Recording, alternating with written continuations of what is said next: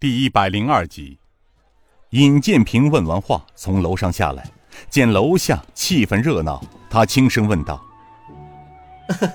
你这个小精灵，又出什么馊主意？”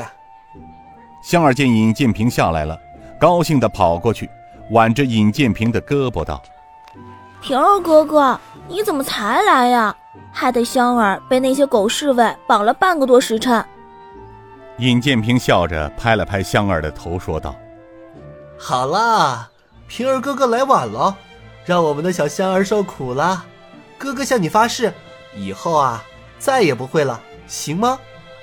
香儿娇笑道：“嘿，这还差不多。”尹建平向丐帮的众人道：“马坛主，蔡坛主，诸位有劳了，让大家受苦了。”马坛主呵呵笑道：“ 少领主哪里话来啊？若不是今日情况特殊，我们正好与这孙子大干一场，害得连香儿小姐都跟着老教花受罪。还好少领主及时赶来呀！”刘应坤走了上来，双手抱拳道：“尹公子，大恩不言谢。他日若有用得着我刘应坤的地方。”我刘应坤愿效犬马。洪金宝道：“二哥，你到这般时候还没想明白吗？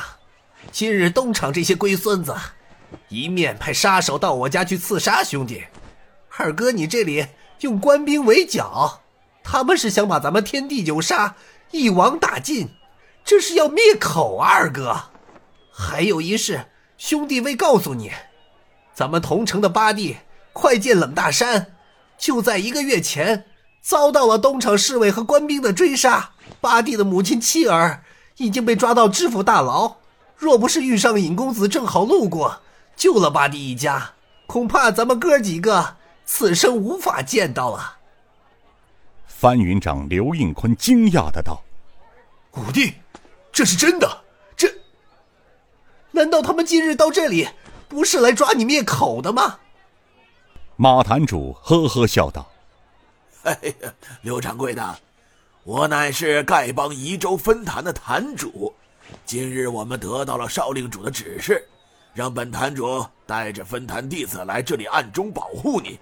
香儿小姐是从郑家码头专程赶过来通知你的。当时香儿到的时候，东厂侍卫刘三绝也坐在店里吃饭了，他们没出手抓捕你。”是因为当时店里吃饭的人多，二是因为城方营的官兵还没有赶到，所以香儿他就没来得及知会你。紧接着我们也赶到了，为了引起你的警觉，我们便与他们发生争吵为由，先拖延时间，让少领主尽快赶来。刘应坤恍然道：“天哪，我还以为是城楼失火，殃及池鱼。”我他妈的真糊涂，弄了半天还不明白是怎么回事呀！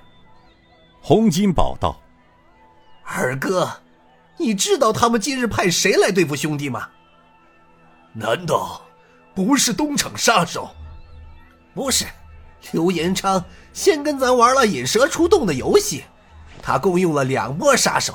第一波是蒙山六雄，他先让蒙山六雄出面。”绑了你弟妹和英子，先把我引出与他们六雄拼杀，然后等时机一到，天王四星再出来杀了兄弟，并趁机将六雄一并解决掉，造成是我把六雄杀死的假象，激出六雄的师傅阴山老母为徒弟报仇。